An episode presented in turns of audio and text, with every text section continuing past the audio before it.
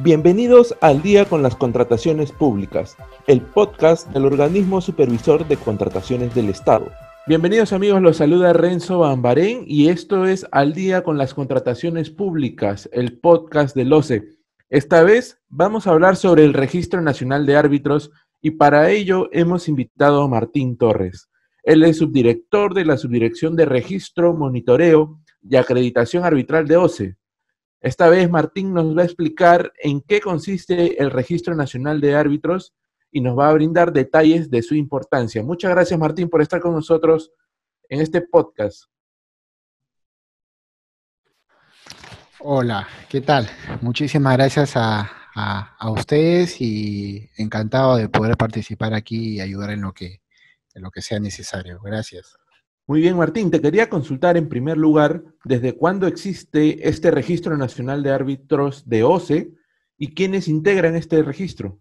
Bien, eh, el Registro eh, Nacional de Árbitros del OCE, al que vamos a denominar en adelante para abreviar y porque es ya la, es la, abreviatura que se conoce eh, como RNA OCE. Eh, este registro fue creado eh, normativamente por el decreto legislativo 1444, allí se incorporó por primera vez, que modifica, eh, modifica la ley 3225, que es la ley de contratación del Estado, entrando en vigencia este decreto legislativo que acabo de citar el 30 de enero del 2019. Sin embargo, el registro, si bien fue creado allí, todavía tuvo una etapa eh, eh, hasta su implementación. ¿Y por qué, por qué esto? Eh, porque de acuerdo a la décima disposición complementaria transitoria del reglamento de la ley de contrataciones del Estado, aprobado por el Decreto Supremo 344-2018-EF, e mediante comunicado se estableció que el OCE informará sobre la implementación del RNA OCE. Y esto ha sido así, por supuesto. El OCE emitió el comunicado 014 este año, concretamente el 29 de mayo de 2020, en el que se señala que conjuntamente con la entrada en vigencia del TUPA, eh, a partir de la fecha, nuevamente a partir del 29 de mayo de 2020, comienza a regir la directiva número 006-2020-OCCD, eh, que regula, entre otros aspectos, el procedimiento de inscripción en el RNA eh, OCE. El, OCE está integrado por el listado de profesionales, ¿de acuerdo? Eh, que van a ser pasibles de ser designados en arbitrajes en de contrataciones del Estado, que, que explicaré más adelante en qué, en qué situaciones van a ser ellos designados. Muy bien, Martín. ¿Y cuáles son los requisitos para que un profesional pueda integrar el Registro Nacional de Árbitros? Eh, bien, sí, tenemos los requisitos que están contemplados en el TUPA, ¿de acuerdo? Aunque hay que hacer una diferencia entre requisitos y condiciones. Eh, los requisitos y condiciones previamente habían están establecidos eh, en el reglamento de la ley de contrataciones del Estado, y esto ha sido un poco compendiado y sistematizado en el TUPA institucional con, la, con, el ánimo de dar información eh, veraz, concreta, eh, eh, digamos, fácil a los administrados para que puedan realizar los respectivos trámites. tenemos por el lado de requisitos propiamente dichos, a los, a los, por llamarlo así, clásicos, como es el pago de la tasa, ¿no?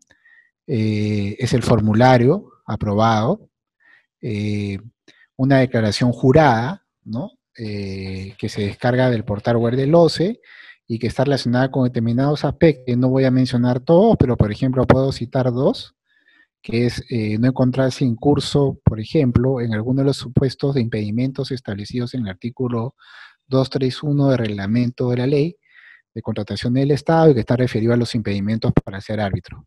Además, eh, no tener prohibiciones, incompatibilidades, antecedentes penales o policiales y sanciones, ¿no? Además de no haber sido sancionados por el Consejo Ética. Estos son algunas de las, algunas de los, de los supuestos que deben ser declarados eh, postulantes. Además de esto, un compromiso, según formato aprobado por el OCE, de someterse a la evaluación y capacitación durante el periodo de inscripción en materia de derecho administrativo y contrataciones del Estado. Bien, dicho esto, eh, también existen requisitos o lo que yo llamo condiciones mínimas para la inscripción al OCE.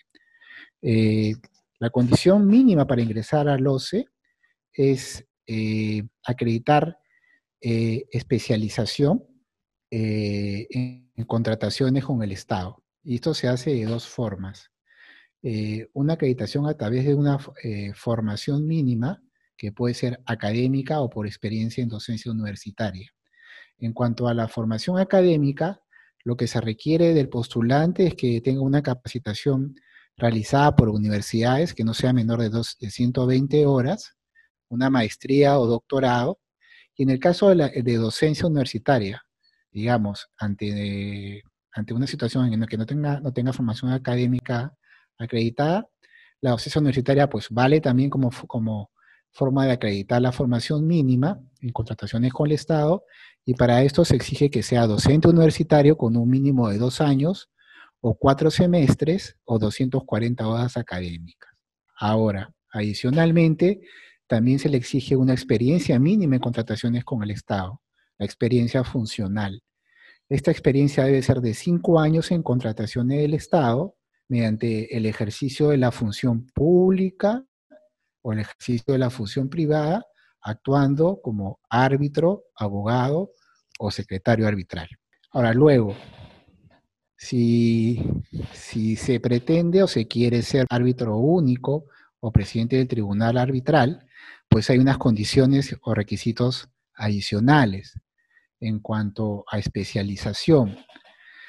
Y estas especializaciones son en dos materias, en arbitraje y derecho administrativo y aquí volvemos, en cuanto a la forma de acreditarla. Para acreditar arbitraje o derecho administrativo, si lo hago de manera académica, por formación académica, pues nuevamente tengo que acreditar eh, una capacitación realizada por universidades no menor de 120 horas o una maestría o doctorado. Ahora, en cuanto a arbitraje de derecho administrativo, en la, en, la experiencia como forma de acreditación, debo eh, por el plazo previsto antes, que son los cinco años cuando hablamos antes de, los requisitos mínimos, eh, acreditar experiencia como abogado de derecho administrativo o, arbitraje mediante el ejercicio de la función pública o el ejercicio de la función privada como árbitro, abogado o secretario arbitral. Esas básicamente son, o concretamente son, eh, las condiciones para acceder al registro y los requisitos que ya los mencioné antes. Muy bien, Martín. ¿Y cuál es el procedimiento para elegir a un árbitro inscrito en el RNA de OCE durante un proceso de arbitraje?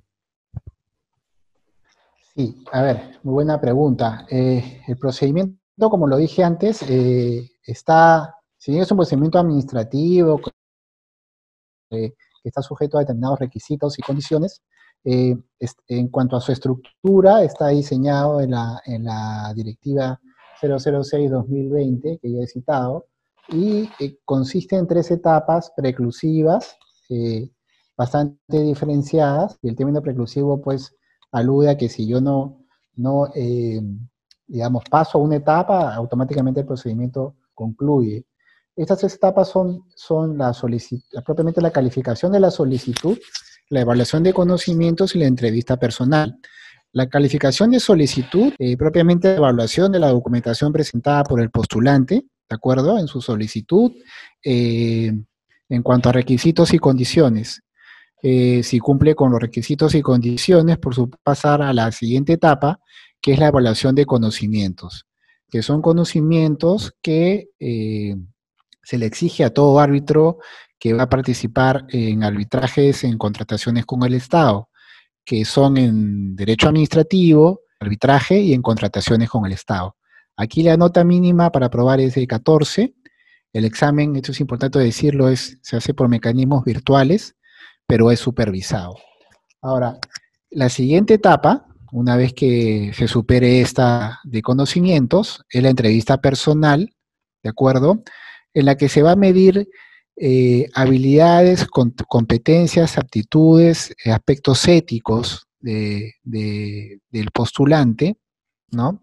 Eh, situaciones en las que él podría ejercer como árbitro. Entonces se, miden estas habilidades.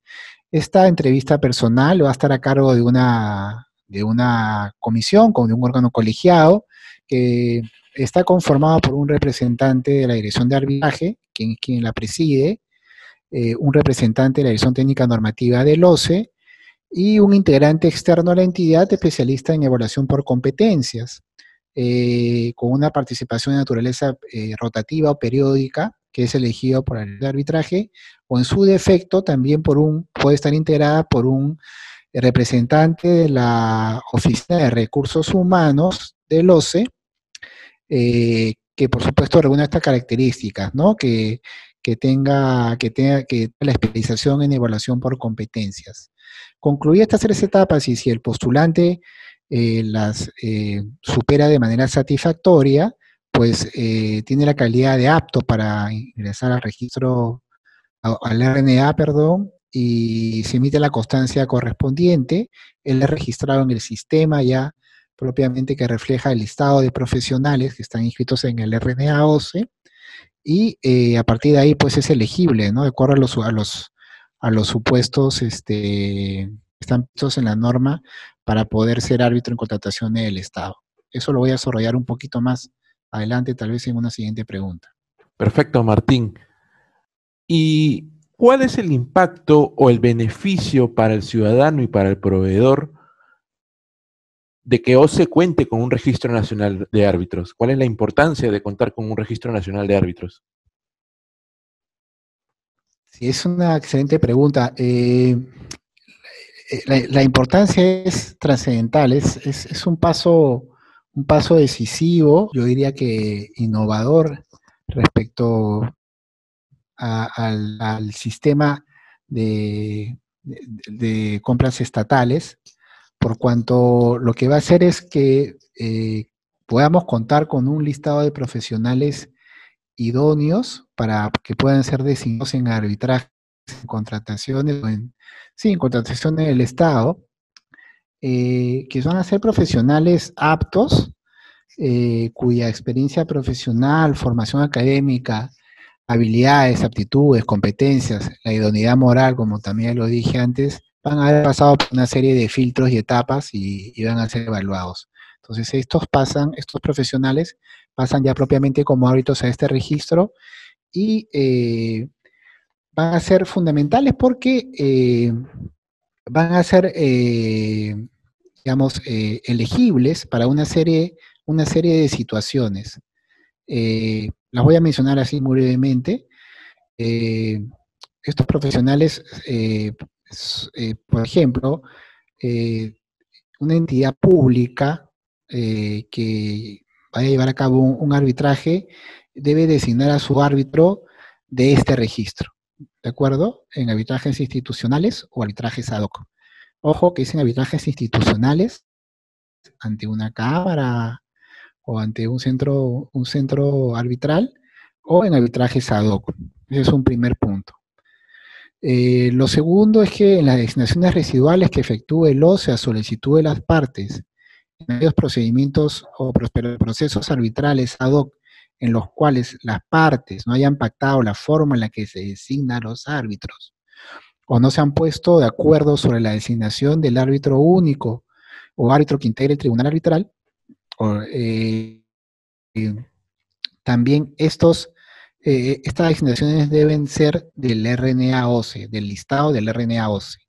Y por último, que también es algo nuevo, es que en las designaciones residuales que se van a realizar eh, los arbitrajes institucionales, eh, en buena cuenta, son aquellos que se realizan o en una cámara de comercio o un centro arbitral, como puede ser la Universidad Católica, el Colegio de Ingenieros y otros más, pues eh, la decisión residual del presidente del tribunal arbitral, ¿no? Cuando hay una desavenencia entre, los, coárbitros, o del árbitro único también, eh, debe hacerse necesariamente de este listado, del listado del RNA OCE. Eh, en consecuencia, esto lo que nos asegura es una, mejora en el mercado de compras públicas, pues vamos a tener eh, un listado que yo espero que con el tiempo se vaya incrementando muchísimo más de árbitros idóneos, evaluados, ¿no? Eh, cuyo, cuyo perfil eh, en cuanto a experiencia, digamos, acreditación académica y otros aspectos más van a estar allí a la vista pública y van a permitir contar con árbitros pues de, estas características para que puedan eh, ser parte o arbitrar dentro de las contrataciones eh, eh, del Estado, lo cual yo considero que eleva, eleva tremendamente el nivel y la calidad de las decisiones que se puedan emitir más adelante en cuanto a laudos y, genera un clima de confianza también respecto de, los actores de la contratación pública, en específico los actores involucrados en esta, en esta que es el arbitraje.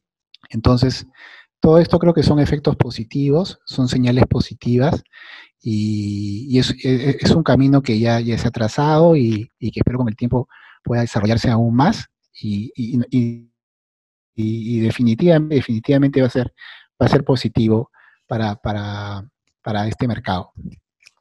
Muy bien, muchas gracias Martín por darnos detalles sobre la importancia y el valor del Registro Nacional de Árbitros OCE. Sin duda se trata de información importante para nuestros oyentes, para los proveedores y para las contrataciones públicas. Muchas gracias Martín por estar con nosotros.